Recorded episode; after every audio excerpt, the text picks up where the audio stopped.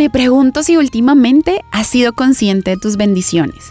Es importante realizar este ejercicio con frecuencia para ver lo que Dios ha hecho en nuestras vidas.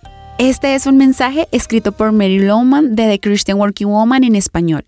¿Sabes? Es muy fácil pasar por alto nuestros regalos de vida cuando estamos rodeados por un mundo lleno de problemas. Por eso en los episodios de esta semana te he animado a elogiar a otros. Lo puedes hacer a través de mensajes de la Biblia que puedes usar para animar y aligerar la carga del abatido.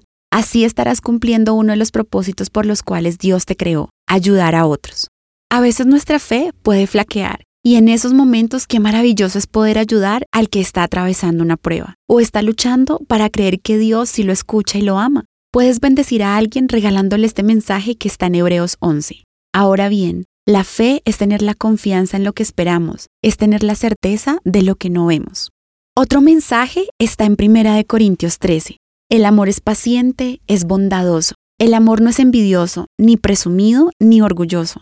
No se comporta con rudeza, no es egoísta, no se enoja fácilmente, no guarda rencor. El amor no se deleita en la maldad, sino que se regocija con la verdad. Todo lo disculpa, todo lo cree, todo lo espera, todo lo soporta. ¿No sería un gran regalo compartir este mensaje con alguien que te ha amado así? Puede ser un buen amigo, tu cónyuge, tu papá o tu mamá. Espero que todas las ideas para bendecir a otros que te compartimos durante los episodios de esta semana las puedas llevar a la práctica. Hazlo con un corazón agradecido y sincero, reconociendo que todo lo bueno que tienes ha venido de parte de Dios y verás cómo cada vez más Él te prosperará. Recibirás bendición más allá de lo que crees posible cuando decidas ser una persona que bendice a otros.